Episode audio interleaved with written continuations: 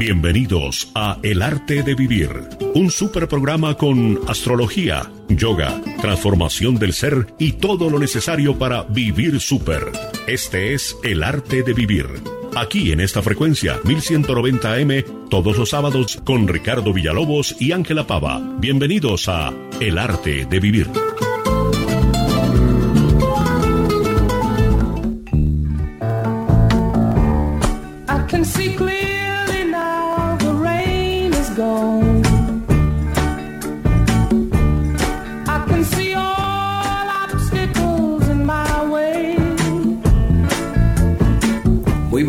Les habla Ricardo Villalobos en este su programa El arte de vivir. Hoy julio 24 de este año 2021 hemos abierto el programa con una canción en aras de que se convierta en fuente de reflexión de Johnny Nash, eh, que en español dice, puedo ver claramente ahora.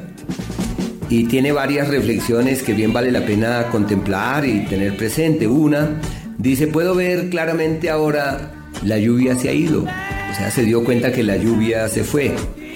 Eh, pero también dice, puedo ver todos los obstáculos en mi camino.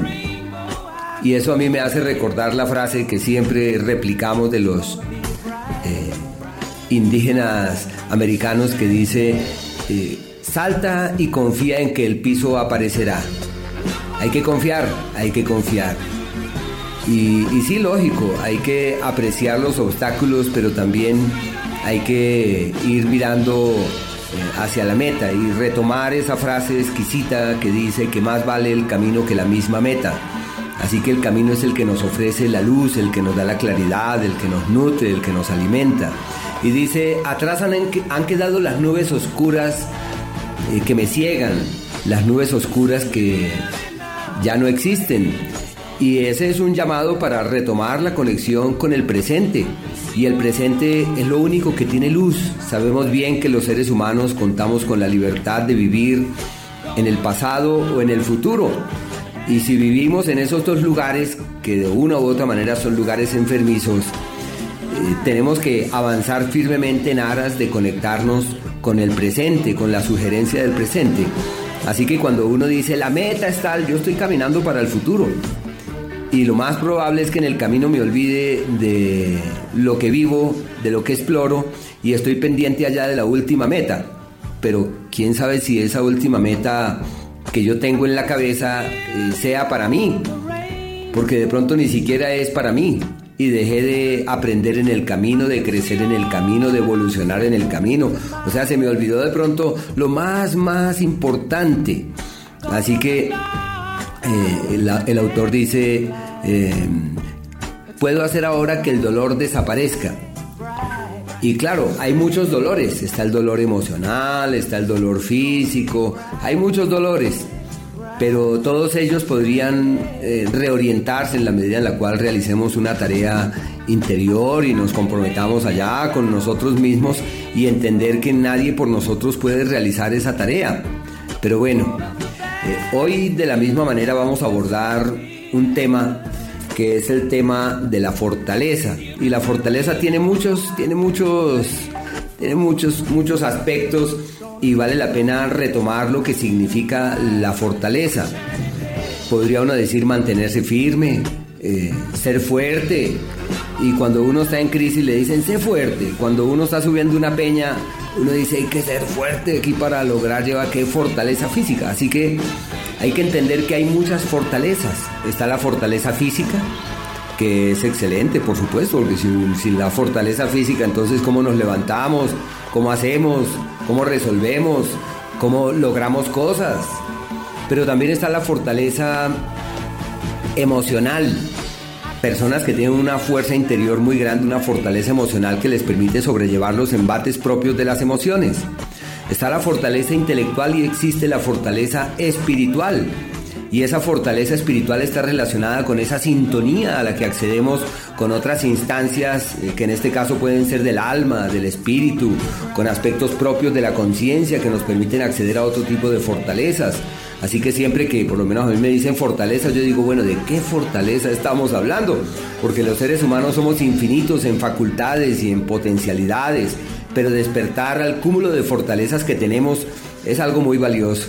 Pero bueno, Juan Carlos, siéntase muy bienvenido, buenos días. Muy buenos días Ricardo y muy buenos días para todos nuestros queridísimos oyentes hoy con esta maravillosa canción para empezar el día cargados de buena energía, de buena vibra, para mm, darle un poquito la vuelta a este momento en el que estamos viviendo, en el que todo se empieza a reactivar, a recuperar, en el que nos debemos cuidar un poco más, no solamente del virus, sino de tantas amenazas que podemos tener los seres humanos.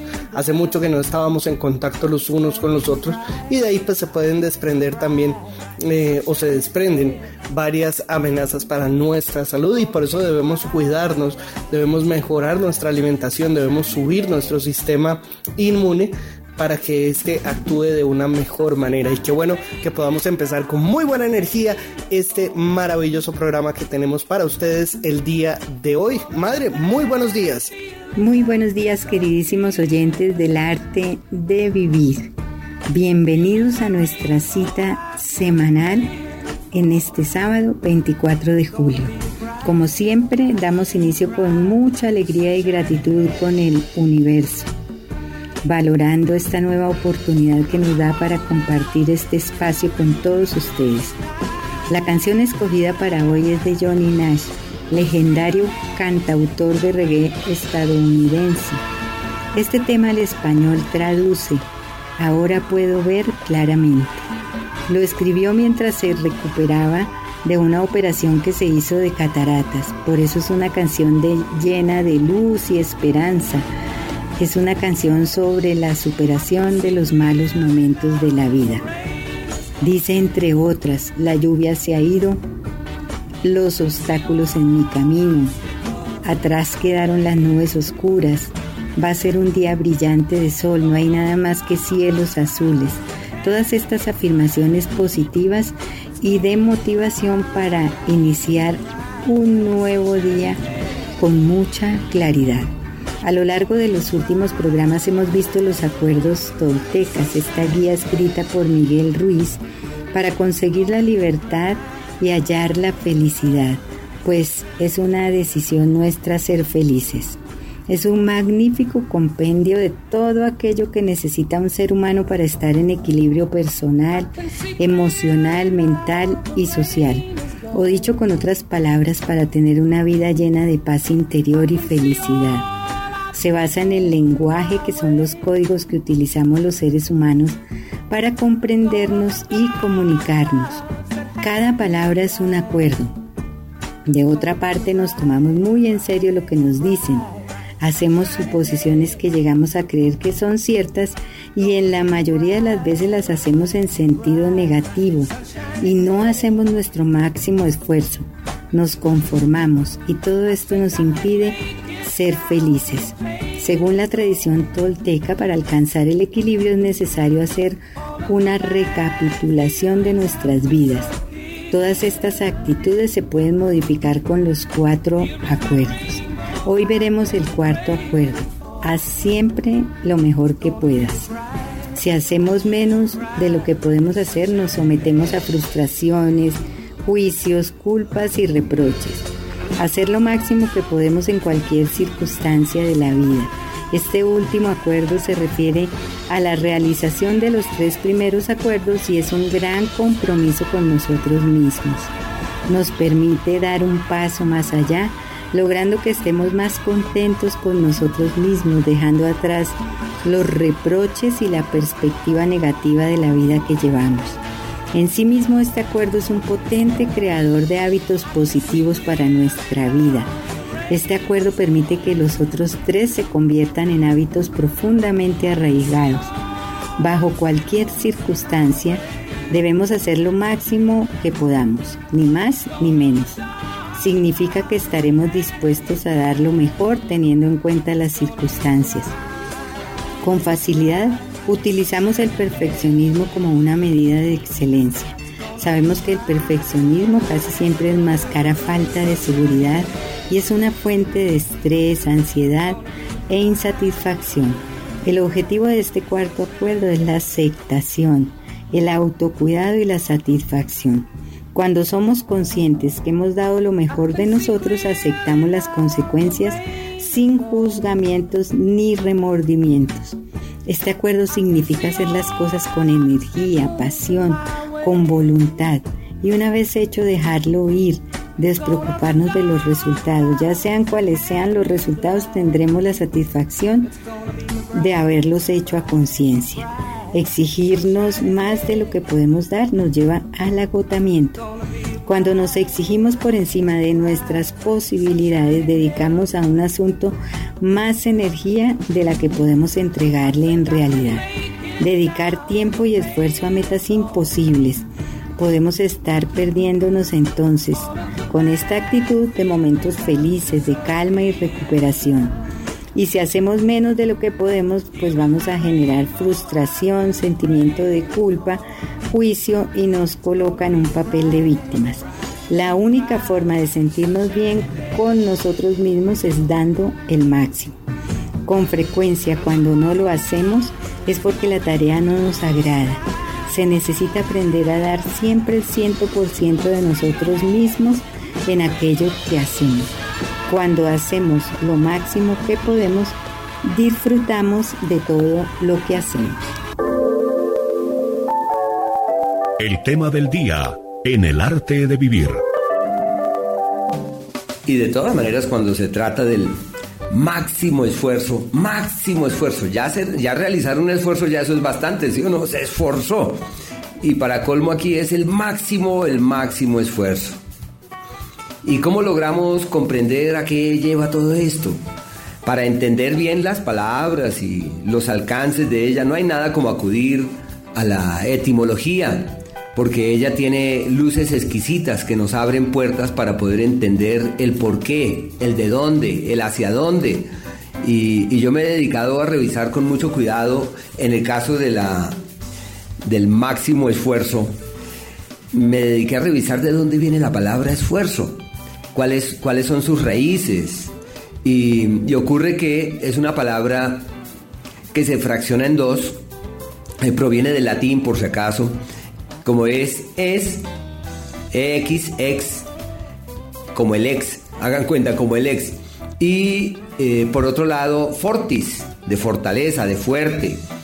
Y ex, ¿qué significa? Como el ex, tanto que nos amábamos, pero al fin ya no somos. Y uno dice, la ex. las chicas dicen, no, mi ex, el ex, ya. ¿Y qué significa ex? Hacia afuera, hacia afuera y eh, fortis, que es el adjetivo, eh, es sinónimo de fuerte, de, la, capacidad de estar allí. Y, el sufijo o, del cual también los expertos en temas lingüísticos hablan, se utiliza para indicar la acción y el efecto. Así que es como realizar una, una acción, realizar una actividad que tiene un impacto hacia afuera, pero quizás también sea el de sacar a flote lo que tenemos, el de permitir que esa fortaleza que simiente poseemos nos lleva a realizar determinado tipo de acciones. Y cuando se trata de eso yo siempre me acuerdo del amanecer. Nuestro organismo en la noche tiene una serie de procesos fisiológicos muy particulares. En cada hora, mientras uno descansa, dando pie a que aproximadamente entre las 2 y las 4 de la mañana el organismo lo que hace es que fija termina de fijar nutrientes y se establecen las bases de la gran fortaleza que uno necesita para poder levantarse. La gente no es consciente que para levantarse necesita un montón de energía, un montón de energía. Imagínense, levantar un bulto de 50 kilos. Eso es una cosa muy difícil, 50 kilos y sin desayunar ni nada, uno dice, no, es que no tengo la energía. Y sin embargo uno se levanta, uno ve que el pajarito se levanta, bueno, que los animales también lo hacen, los animales diurnos, y nosotros también lo hacemos por más kilos que tengamos. ¿Y qué se, qué se necesita para eso? La fortaleza. Así que ese margen de tiempo de 2 a 4 de la mañana es similar a otros periodos del día en donde las personas que nacen, quienes vienen a la vida en esos instantes, nacen bajo horas de gran fortaleza, que son de 2 a 4 de la mañana, de 8 a 10 de la mañana, de 2 a 4 de la tarde y de 8 a 10 de la noche. Quienes nacen en esas horas vienen a la vida bajo un margen de tiempo llamado el de la fortaleza real. Y esa fortaleza les faculta para mantenerse allí firmes, para sobrellevar las cosas de buena manera y para encontrar vertientes y claridades que les permitan evolucionar felizmente. Están escuchando El arte de vivir. Continuando con nuestro tema del día, para poner en práctica el cuarto acuerdo será necesario, en primer lugar, no aplazar nada y en segundo lugar, practicar la autocompasión, es decir, dejar de juzgarnos y criticarnos por las deficiencias o dificultades y tomar una actitud amable y comprensiva cuando nos enfrentamos a fallas personales. Este acuerdo va muy de la mano con la idea de ser la mejor versión de nosotros mismos. Se refiere a que debemos dar el mayor y mejor esfuerzo en cada cosa que hagamos para que el resultado sea el mejor posible. Se trata de expresar continuamente y en todos los aspectos de nuestra vida un mayor compromiso hacia la calidad total de nuestros pensamientos, palabras y acciones. Hacer el máximo esfuerzo es salir de nuestra zona de confort para ampliar los horizontes y buscar siempre el crecimiento personal, tomando la decisión consciente de ser una mejor persona cada día. Dar un poco más de nosotros cada día esforzándonos en aquellos aspectos que necesitamos mejorar Inspirémonos en personas cuyos logros admiramos, conversemos con personas que sean ejemplares y obtengamos lo mejor de sus palabras y enseñanzas. Elijamos contenidos que nos inspiren y nos alienten a ser mejores. Descubramos lo que nos mueve y motiva para esforzarnos por ser mejores en todos los planos de la vida. Descubramos esa fuente inagotable que es nuestro poder personal. Hacer lo máximo que podamos Significa actuar porque amamos hacerlo, no porque estamos esperando una recompensa. Generalmente hacemos todo lo contrario y no disfrutamos. Cuando hacemos lo máximo que podemos con total honestidad, vamos a adquirir un gran hábito que nos conviene y ayudas como un planificador semanal para no aplazar nada y organizar todos nuestros deberes serán un gran aliado y darán un gran resultado. A esta hora de la mañana vamos a conversar un poco sobre una sustancia conocida como biotina que ofrece infinidad de beneficios para el organismo.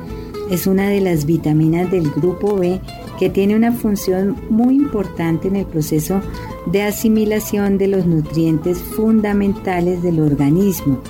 Su presencia es esencial en los tejidos corporales y es por ello que es necesaria para mantener una buena salud en la piel, el pelo y las uñas. Se encuentra en pequeñas cantidades en varios alimentos como la leche, los bananos, la yema de huevo, entre otros. Una alimentación poco adecuada, el estrés y la falta de cuidados influyen en el aspecto del pelo, la piel y las uñas. Si el pelo está con tendencia a la caída, sin brillo, quebradizo y sin cuerpo, las uñas blandas o que se abren en capas o con estrías, grietas en la comisura de los labios y la piel reseca, son todas señales de que el cuerpo no está recibiendo los nutrientes que necesita. Por eso se debe seguir una dieta equilibrada que contribuirá a mantener un cuero cabelludo sano, un crecimiento correcto del pelo y un aspecto muy saludable tanto en la piel como en las uñas. 2 a 4 porciones de frutas, 3 a 5 porciones de verduras al día, además de legumbres, frutos secos y semillas.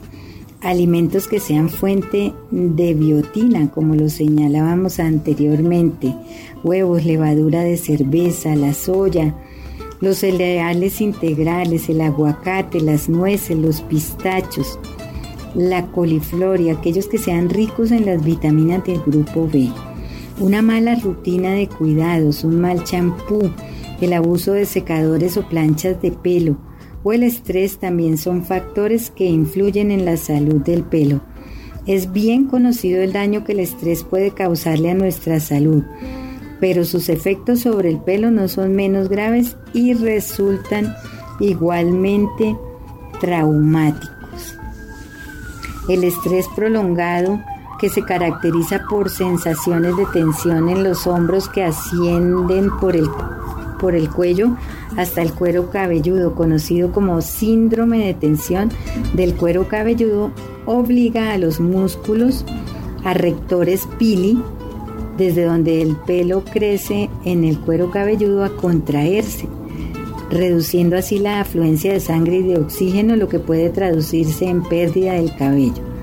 Además, la secreción de sudor combinada con el polvo hace que el cuero cabelludo y el pelo se pongan más sucios y que las glándulas sebáceas aumenten la producción de grasa, lo que genera además caspa. Los masajes del cuero cabelludo desde la época antigua han sido muy importantes para la salud del pelo. Inclinando la cabeza hacia adelante, Deslizamos los dedos a través del pelo y sobre el cuero cabelludo empleando las yemas, no las uñas, vamos a frotar con una serie de movimientos circulares, moviendo el cuero cabelludo y no los dedos. Trabajamos en un punto durante aproximadamente un minuto antes de movernos al siguiente punto y así en adelante, hasta haber ejercitado todo el cuero cabelludo. Desplacemos siempre del centro hacia los lados y desde la coronilla hacia la base del cuello, o sea, en la misma dirección en que la sangre fluye hacia el corazón. Hecho con cuidado, el masaje produce hormigueo en el cuero cabelludo y sensación de calor y de soltura.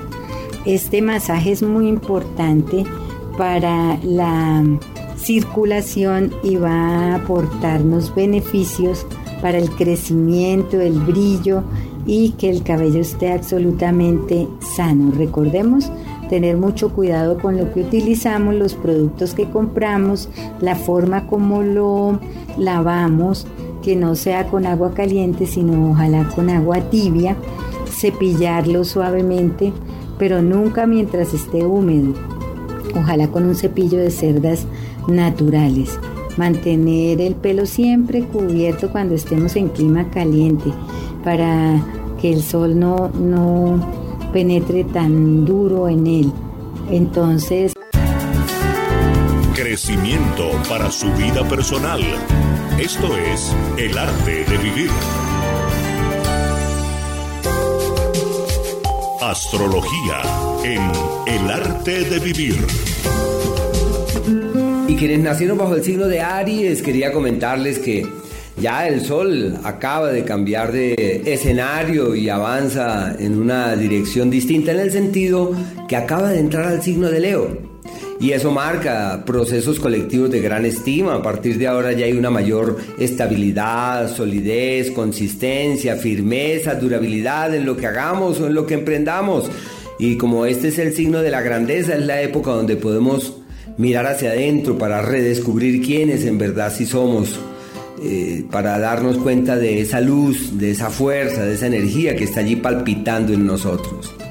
Pero bueno, los Aries, su prioridad es el amor, la vida sentimental, su mundo emocional, pueden resolver intranquilidades y seguramente apreciarán de los seres queridos cambios e intranquilidades y deben estar allí prestos en aras de ser su apoyo y su amparo.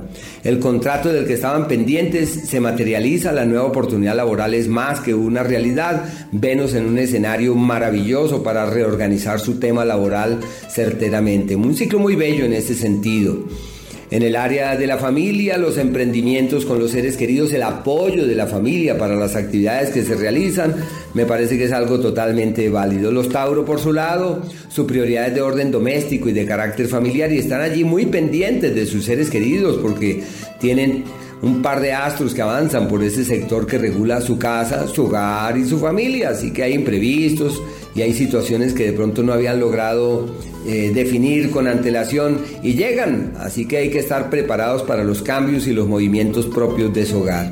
Venus en el eje del amor, una maravilla porque Venus allí es sinónimo de la sensualidad, de rescatar la piel, el sexo, la conexión profunda con el otro, la buena vibra con las demás personas también refuerza el sacar a flote y sobre todo los Tauro que tienen alma de artistas eh, todo aquello propio de la belleza, del arte, de, lo estético. Bueno, los Géminis por su parte están en un periodo maravilloso para el estudio y la capacitación, todo lo que hagan para profundizar en nuevos temas, para indagar en nuevas temáticas les fluye perfectamente. Situaciones en vilo con vehículos, con carros, inclusive con personas cercanas, hermanos, todo eso sale a la luz y deben estar pendientes en aras de encontrar soluciones. Buen tiempo para inversiones en finca raíz, para embellecer su casa, para armonizar con los seres queridos. Venus avanza por el eje del hogar. Y en el amor es una época para decir, bueno, tú y yo, al fin que somos. Si somos, pues que seamos, y así que caminemos y resolvamos nuestras diferencias. Los cáncer están en un ciclo magnífico desde el punto de vista financiero. Tienen un par de astros que avanzan por ese sector como el sinónimo de quienes pueden realizar cambios estructurales, alimentar otras motivaciones, darle a sus vidas nuevas lecturas, generar nuevas estrategias, como una nueva era en todo lo que atañe al dinero, una época bien bonita en ese sentido. Y ya en otros ámbitos, como en el área sentimental, un tiempo para reforzar los lazos fraternos y hermanables, la camaradería, el diálogo, los leo de cumpleaños, así que les deseamos lo mejor. Quiero decirles que están ante un margen de tiempo muy amplio y que ya dura desde el año 2018 y la vida los presiona para tener que cambiar sus vidas en forma significativa y simplemente deben ser sensibles ante las puertas que se abren y caminar con interés hacia las metas que tienen eh, eh, trazadas, hacia aquello que han logrado delinear, así que eso me parece muy muy bello este ciclo y por eso se le llama el tiempo en el que se cimentan los futuros como es debido. En su vida sentimental la cosa no fluye fácilmente, en tiempo de desacuerdos, de algunas luchas, de algunas cosas que no avanzan fácilmente. Y por último los Virgo están en el mes de la crisis, es un mes de revisar, de reevaluar, de darse en cuenta que no es, como no es. Y la idea en un ciclo de esta envergadura es la de observar, no tomar decisiones rápidas, ver hacia dónde van las cosas, sopesar las actitudes. Y Venus, que acaba de entrar al signo de Virgo, es sinónimo de quienes pueden decir, primero la pinta y lo demás es lo de menos. Una época muy bella para encontrar el cauce del equilibrio, de la imagen. Muy bello ese ciclo y puede considerarse también como una temporada proclive a viajes, a expectativas de viajes y a posibilidades de moverse para otros lugares. Ojo con el sistema circulatorio porque ese astro lo tienen allí bajo una situación un tanto irregular.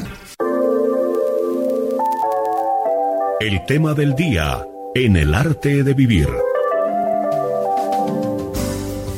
De todas maneras, si nos referimos al tema del día, tu máximo esfuerzo, ya sabemos que esta palabra esfuerzo está correspondida con fortaleza y fortaleza es una virtud, una virtud eh, cardinal, una de las virtudes griegas de gran, de gran eh, significación y es una, es una eh, virtud conectada con una piedra que es el jaspe, que es el que simboliza la fortaleza, simbólicamente conectada con el planeta Marte, que es aquel que representa la capacidad de vencer los escollos, de doblegar eh, las fuerzas en contra, sino que allí hay que acudir a las raíces también de la palabra fortaleza. Y los expertos en el tema hablan de dos tipos de fortalezas la fortaleza de ánimo y la fortaleza física, pero ya uno sabe que existen otro tipo de fortalezas y que vale la pena cultivarlas, que es la disposición para mantenernos firmes, para sortear los escollos, pero también se requiere en esa disposición de mantenernos firmes de una particular sabiduría. No vaya a ser que terminemos como un querido amigo que es empresario, que hace un tiempo, hace un tiempo un poco amplio, me visitó y me dijo, es que quiero consultarle, él es un Tauro. Y lógico, él, pues los Tauros tienen la tenacidad que nadie tiene, la terquedad que nadie tiene, la persistencia que nadie tiene, pero él acudió a mí con una pretensión, preguntarme si la nueva empresa que estaba montando era una empresa en la que él estaba persistiendo o si se había vuelto terco. Él me dice, yo no sé si ya me volví terco o sigo siendo persistente. Porque si sigo siendo persistente, yo seguiré dándole a la empresa. Pero si ya es terquedad porque he hecho mil cosas para que la empresa camine y veo que esto no está evolucionando como yo quiero, entonces yo pienso que yo debería cerrarla. Pero si aún estoy en la persistencia, pues seguiré dándole hasta el final porque yo sé que esto debe continuar. Esas son como las grandes reflexiones en torno a esa disposición que tendríamos para mantenernos firmes sino que ahí habría que tomar, retomar los pareceres de las religiones sobre la fortaleza del alma, la fortaleza interior. Yo sé que la fortaleza física es importante y la gente va al gimnasio y dice, mire mi músculo, mire cómo ya tengo músculo y eso yo puedo cargar tantos kilos. Pero lo miran mal y lloran, lo miran mal y, y se sintió terrible. Así que esas fortalezas sutiles, esas fortalezas intangibles, son esas en las que vale la pena focalizar toda nuestra energía y entender que se necesita de un trabajo interior para que no nos afecten tanto las cosas. Y la fortaleza también es la de estar allí prestos para sortear los escollos, para persistir de todo como mi amigo, para persistir hasta el fin y para decir, allá vamos a la meta y le, y le caminamos. Pero nunca olvidar que lo más valioso en la vida no precisamente es la meta, sino el camino. Y siempre que nosotros vayamos avanzando por esa senda de la plenitud que nos ofrece el camino, todo está resuelto, todo está solucionado. Ahora bien, esfuerzo seguramente es porque tengo em, fuerzas en contra, tengo energías difíciles, obstáculos, escollos, porque si no, no tendría que realizar ningún esfuerzo.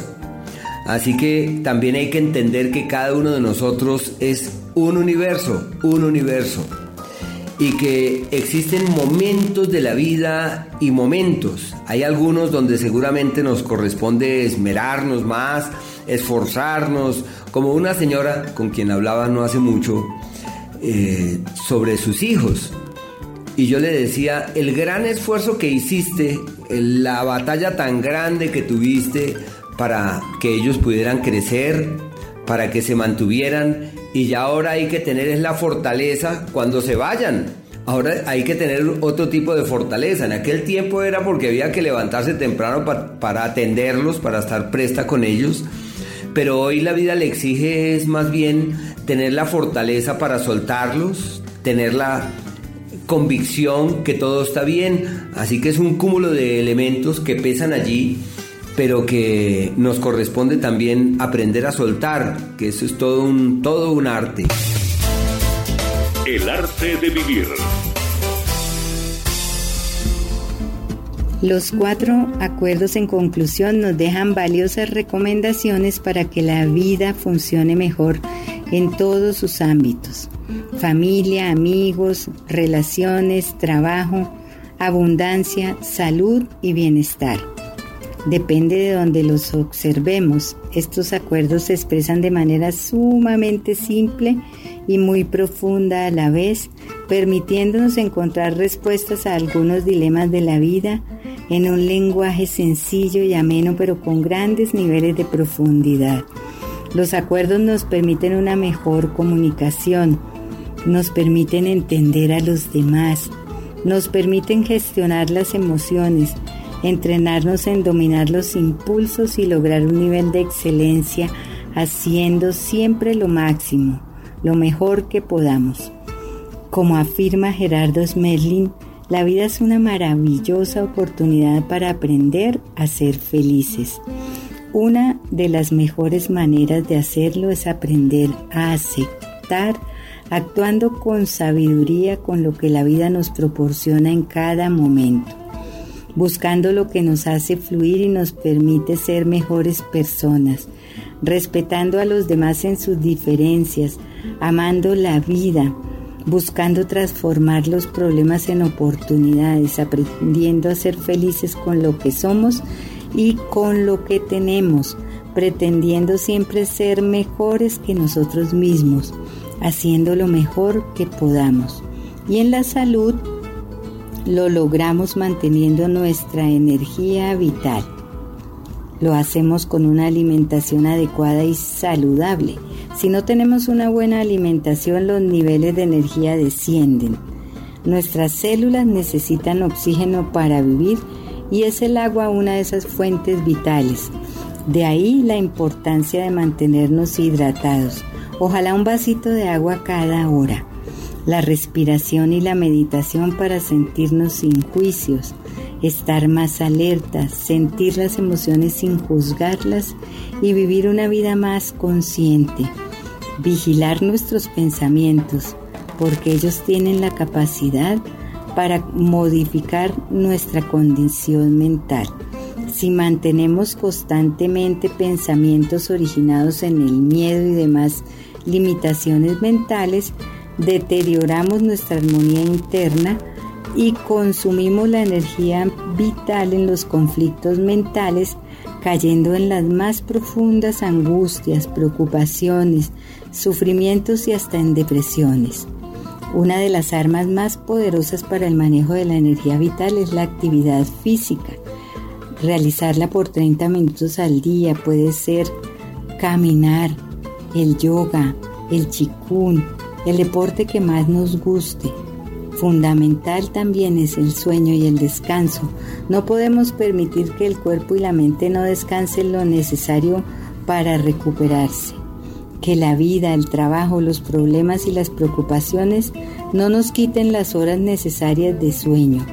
Nada como una buena noche con un sueño reparador y en el día hacer pausas activas de descanso tomar como hábito de vida conectarnos con la naturaleza.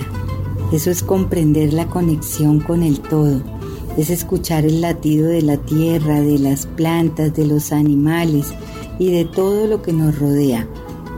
Dos buenas técnicas son caminar descalzo un rato o abrazar los árboles con toda su sabiduría. Nada puede bajar o robar más nuestra energía vital que escuchar a personas tóxicas, leer noticias negativas o ver cosas pesimistas. Decidamos absorber contenidos de valor positivo que nos ayuden a crecer, a aprender cosas nuevas que sumen, no que resten. Rodearse de personas que nos hagan felices, que nos hagan reír, que nos ayuden cuando lo necesitemos, que realmente se preocupen por nosotros. Apreciemos el entorno que nos rodea observando un amanecer, un atardecer, el cielo. Practiquemos el Sungansin, que consiste en mirar el sol justo antes de perderse en el ocaso para recibir toda su energía. La meditación, la respiración, la oración, para hacer lo mejor que podamos, como lo señala el cuarto acuerdo, necesitamos energía. A esta hora está con ustedes el arte de vivir.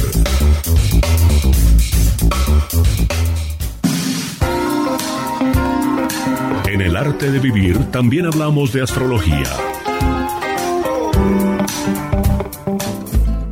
Quienes nacieron bajo el signo de Libra, quería contarles que avanzan por una temporada idónea para las nuevas amistades, adecuada para tocar puertas y encontrar esos nuevos asideros en los que ampararse y quienes dicen necesito encontrar solución para esto, es el momento adecuado para llamar al amigo, para encontrar ese referente en el que vale la pena ampararse en aras de que todo se destrabe y todo se resuelva. La salud de cierto cuidado, el colon, la zona intestinal, deben revisar la alimentación y por ahora la clave está en la interacción con el otro. Su palabra tiene gran peso durante este periodo sobre terceros y deben simplemente disponerse a hacer gala de ese don que la vida les ha ofrendado, como es precisamente el don de la palabra. Los escorpiones, por su parte, su prioridad, brillar, y aunque fíjense cómo es la vida, los escorpiones como tienen esa similitud con el alacrancito, que es el animal que prefiere vivir debajo de una piedra, pues por ahora los escorpiones, por más que quieran estar debajo de la piedra, no lo lograrán porque es la época del brillo, del éxito, del mérito. Todo lo que hagan evoluciona bien, todo aquello en lo que se enfoquen eh, camina perfectamente. Ciclo de logros, de proyecciones, de muy buenas oportunidades laborales, de mejorías salariales.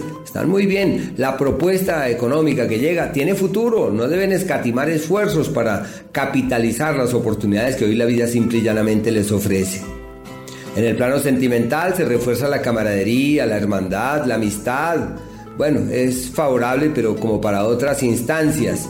Eh, no tanto la piel, aunque la, amistad es importante, sí que hay que reforzar los lazos fraternos con esa persona con la cual comparten. Los Sagitarios están llenos de ilusiones, de sueños, de esperanzas, se llama cimentando futuros y estableciendo las bases del mañana. Pueden mejorar en forma muy significativa su imagen pública y encontrar un escenario eh, adecuado en el plano profesional y en donde sus propuestas tienen cabida, tienen eco, tienen una gran, un gran impacto sobre terceros. Los Capricornio están en un ciclo de transición llamado el tiempo de los cambios profundos se le llama la época del ave fénix, donde uno toma la rienda o toma la rienda, o se compromete o se compromete, o se dispone o se dispone. Por eso es la época de los giros de la vida, de los virajes, de las metamorfosis, y por eso los antiguos le llamaron el tiempo del ave fénix. Hay unos movimientos laborales como unas expectativas de traslados y de cambios de entorno y deben ser sensibles ante los movimientos allí presentes. Yo sé que me dirán que son rocas estables y firmes, pero bueno, por ahora tienen ese entorno fiable en esa dirección. Los Acuarios, una temporada muy favorable para legalizar cosas que tienen pendientes, para firmar documentos, legalizar todo lo que esté en vilo. Y también eh, sobre todo ya en el plano sentimental, en una semana les inicia el ciclo del amor verdadero. Por ahora seguro se dan cuenta que hay cosas que no caminan fácil, que no avanzan hacia donde habían creído o pensado y deben sobrellevar las cosas allí como con cautela y como con prudencia.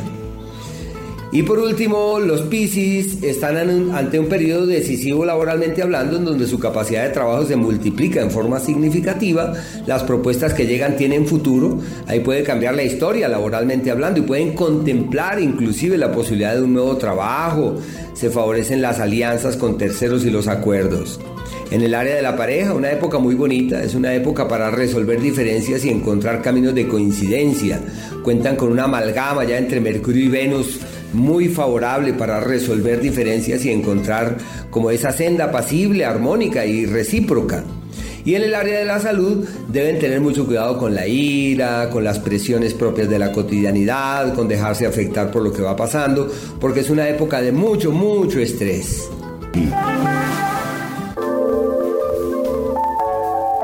El tema del día en el arte de vivir.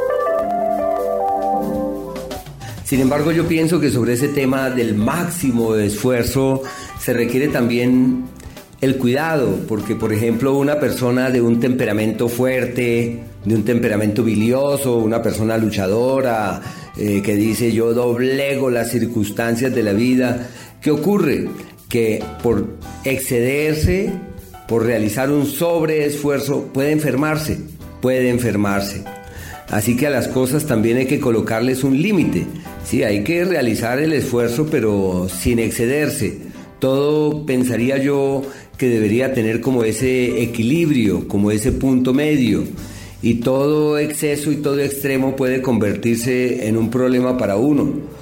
Porque si yo digo voy a realizar el máximo esfuerzo y me olvido de la me olvido primero de comer porque estoy realizando el gran esfuerzo, por otro lado no estoy preparado para realizar ese gran esfuerzo, puedo cometer un grave error que termine lesionando mi cuerpo.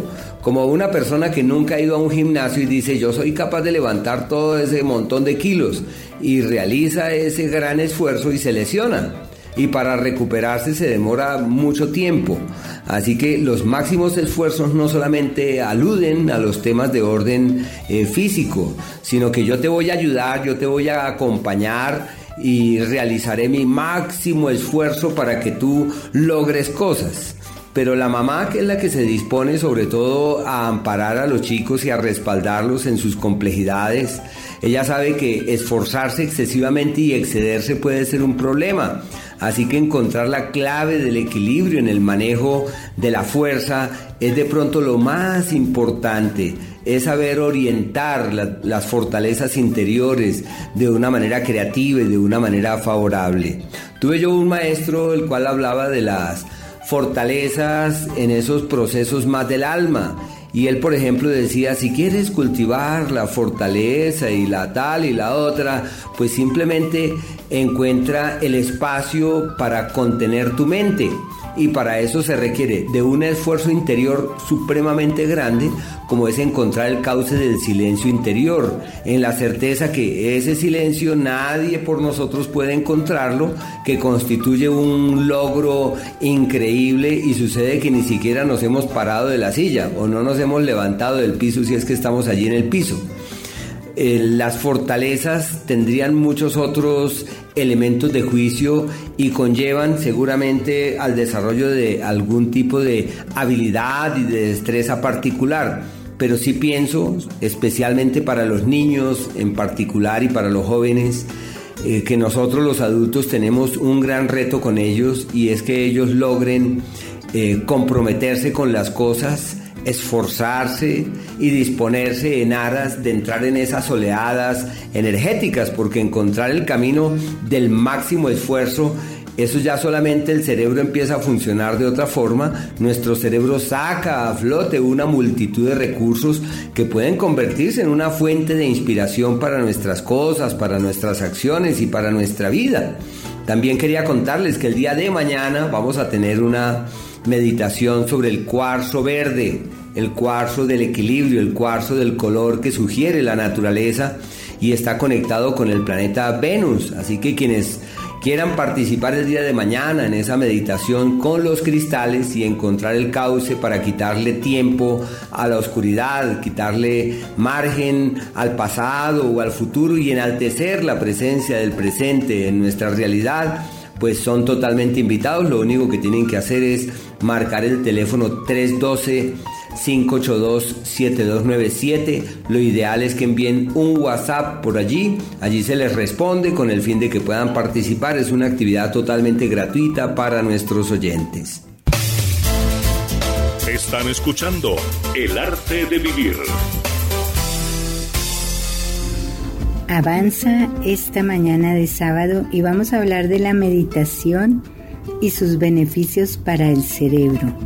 Gracias a los últimos estudios científicos publicados y especialmente a un artículo sobre meditación y cerebro del Departamento de Neurología de la Universidad de Stanford, se ha podido constatar que la meditación induce tres tipos de cambios que repercuten positivamente sobre la salud mental y física. El primer cambio se produce en la anatomía del cerebro, mejorando algunas de sus capacidades. Mejora la capacidad de aprender cosas nuevas y memorizarlas. Mejora la capacidad de razonar y aumenta la creatividad. Se reduce el estrés, aumenta la empatía y rejuvenece el cerebro porque induce cambios en su fisiología. Los mecanismos biológicos y fisiológicos de la meditación se han ido conociendo con el tiempo y resultan sorprendentes. Hay sustancias químicas para el enojo, para la tristeza, para la preocupación, para la victimización, para cada estado emocional. Son las endorfinas, la serotonina, la dopamina. Cada vez que activamos un pensamiento o una interpretación, son liberadas. Por eso es importante monitorear los pensamientos. Otro mecanismo muy importante para el cerebro es la visualización y es una técnica para educar el pensamiento. Las imágenes hablan el mismo lenguaje que nuestro inconsciente y nos sirven para crear una conexión entre él y nuestra parte consciente. Podemos utilizar las visualizaciones para revivir una situación pasada y así poder procesar en el momento presente la carga emocional relacionada con ella. Pero para hablarnos más acerca del cerebro estará con nosotros Eduardo Ramírez al final de nuestra meditación. La visualización también podemos usarla para conectar con nuestros recursos internos o nuestra armonía interior a través de imágenes que asociamos con ella como si fuera una ventana a nuestra disposición que podemos abrir para acceder a ellos. Una vez que estamos en contacto con nuestros recursos, estamos en contacto con una percepción diferente de nuestra realidad, más positiva y con más posibilidades, afirma Lidia González Alija de Cuerpo y Mente, de quien tomamos la siguiente meditación. Sugerencias para una buena meditación en el arte de vivir.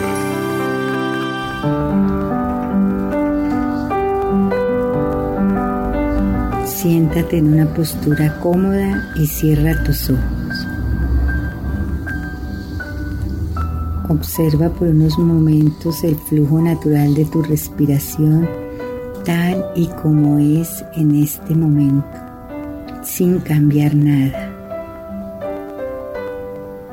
Observa también tu estado interior en este momento, lo que está presente en ti. Date cuenta de los pensamientos y emociones presentes y de las sensaciones que te producen y obsérvalas. Obsérvalas por unos instantes con curiosidad y apertura. Ahora puedes visualizarte como un lago profundo. Observa la superficie de ese lago inestable y cambiante, sujeta a factores externos como el viento.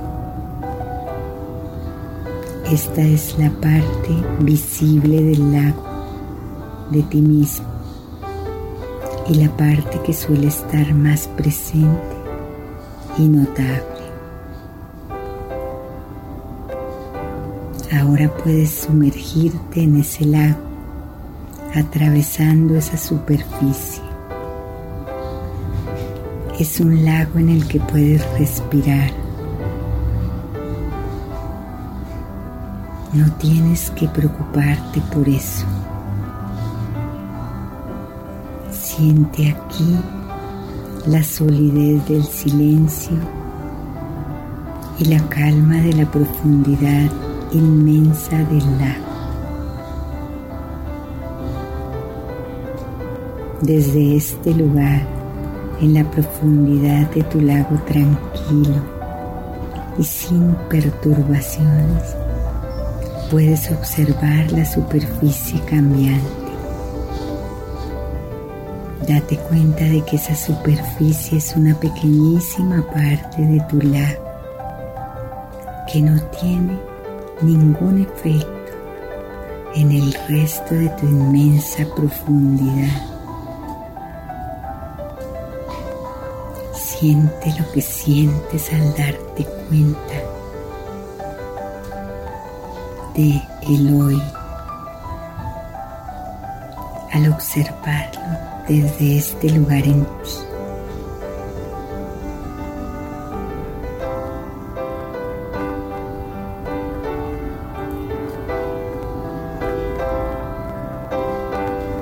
Cuando lo sientas y a tu propio ritmo y lo consideres conveniente, puedes abrir tus ojos trayendo la conciencia de esa profundidad a tu vida.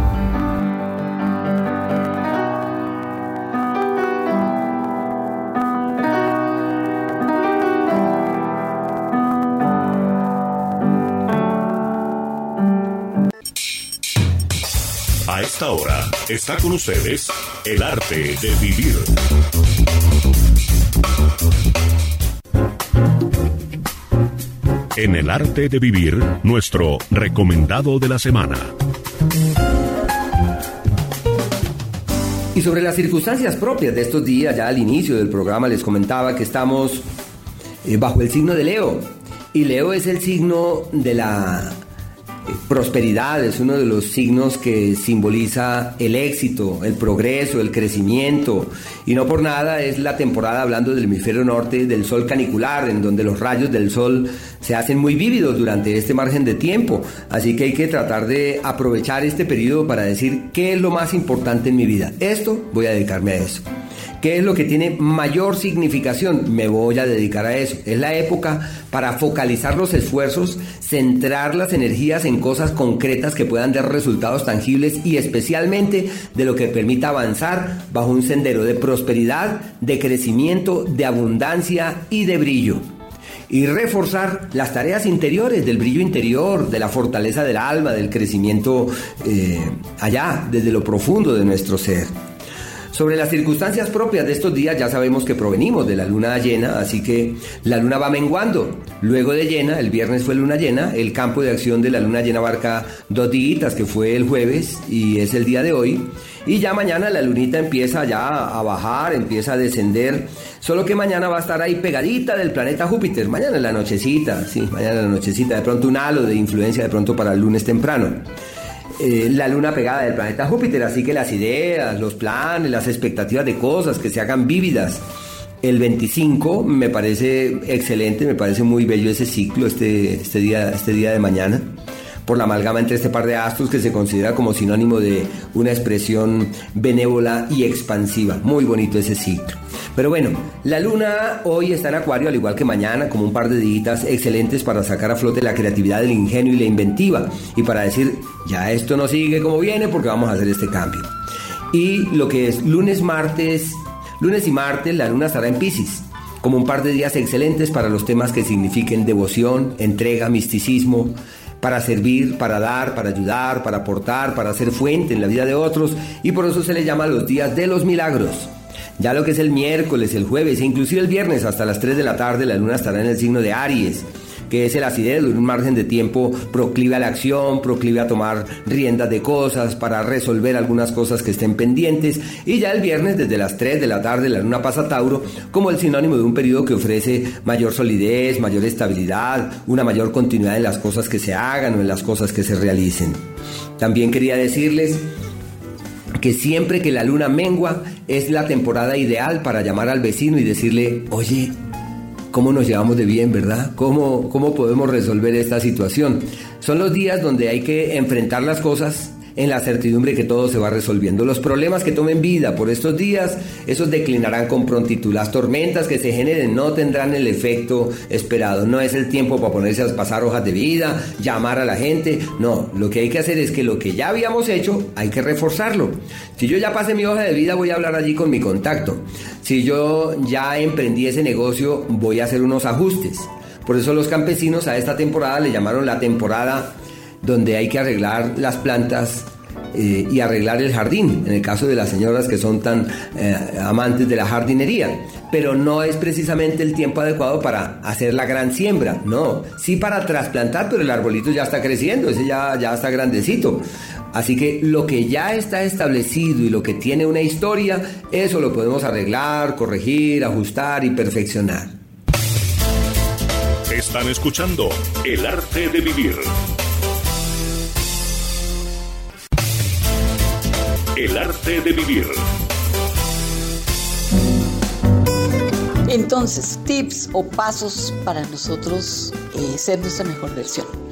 La primera cosa es mirarnos a nosotros mismos desde nuestra esencia, por quienes somos realmente.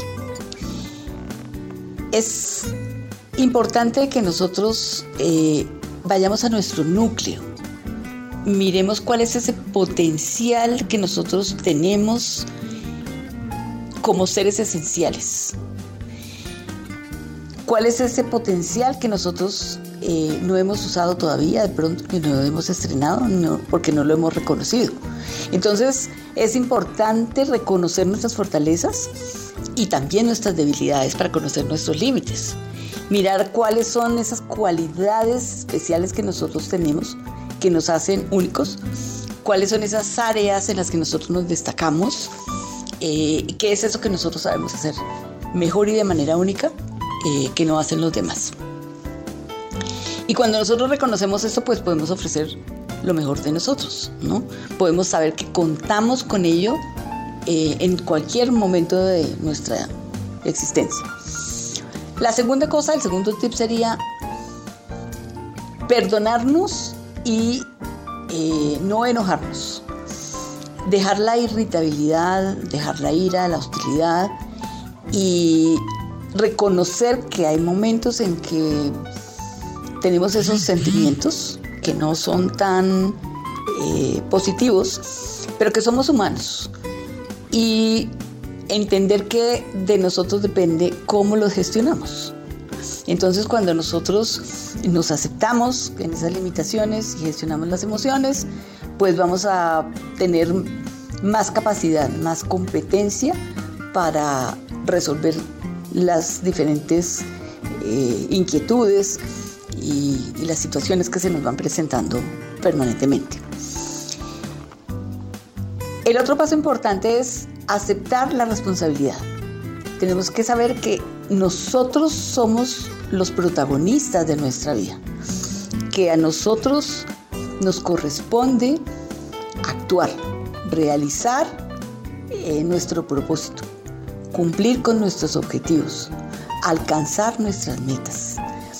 Es dejar de, por un lado, encontrar disculpas eh, para no hacer las cosas y por otro lado, dejar de culpar a los demás por lo que hicimos o dejamos de hacer.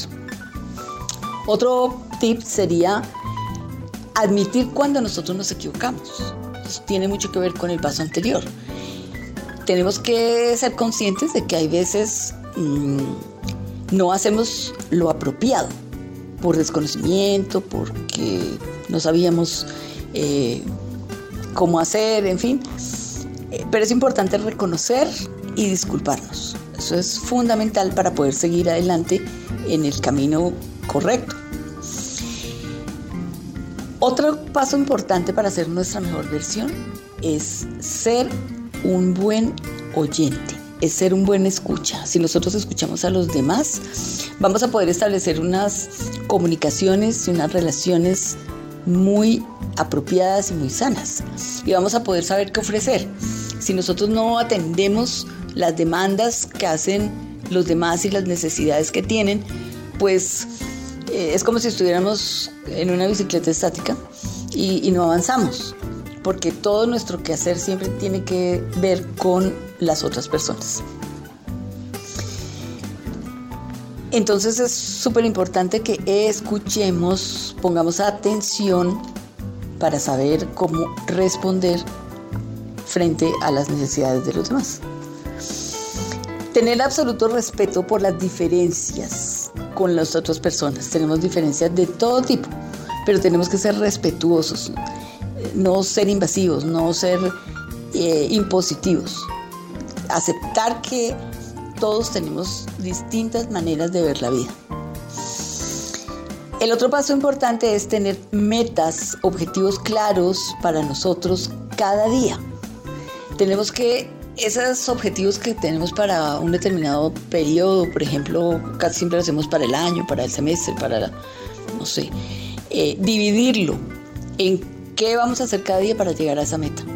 Eso es súper importante. Y la otra cosa que diría yo es súper clave es ser coherentes, vivir en integridad, atendernos en todos los planos de nuestra existencia de una forma coherente, sabiendo que lo que nosotros pensamos tiene que ser igual a lo que nosotros decimos y a lo que nosotros hacemos. Pienso que con estos pasos vamos a lograr eh, ser nuestra mejor versión cada día. Amigos, con esto y un abrazo muy fuerte que nos haga cerrar los ojitos. Nos vemos el próximo sábado. Encuentre una clave